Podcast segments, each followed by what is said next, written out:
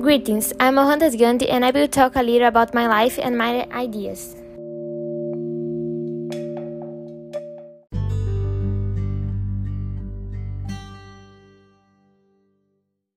I was born in India in 1869 during the British Raj, which means that my nation was not independent.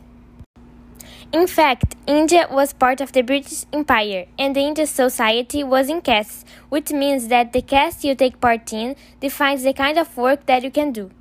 I studied law in London and took a job in South Africa. As a lawyer, I started to fight against injustice. In South Africa, I was a leader of Indians who wanted to have a fair treatment, but I always used a peaceful way.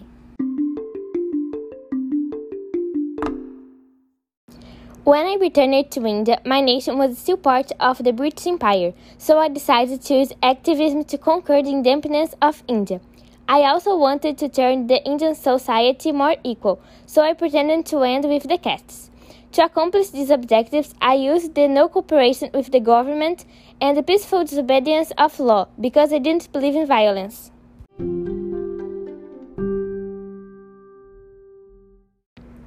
It is true that I was a leader of my people, but my personal life was very simple. I had a wife and children. During my life, I didn't give so much importance to material things because happiness for me is something that you can have if you're honest, good, and peaceful.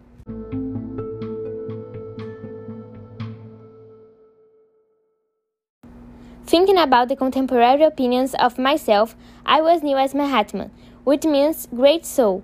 So I could say that most of Indian people loved me, but I had enemies in the British government and also there were some members of Indian society that hated me because of my ideas about equality and no violence.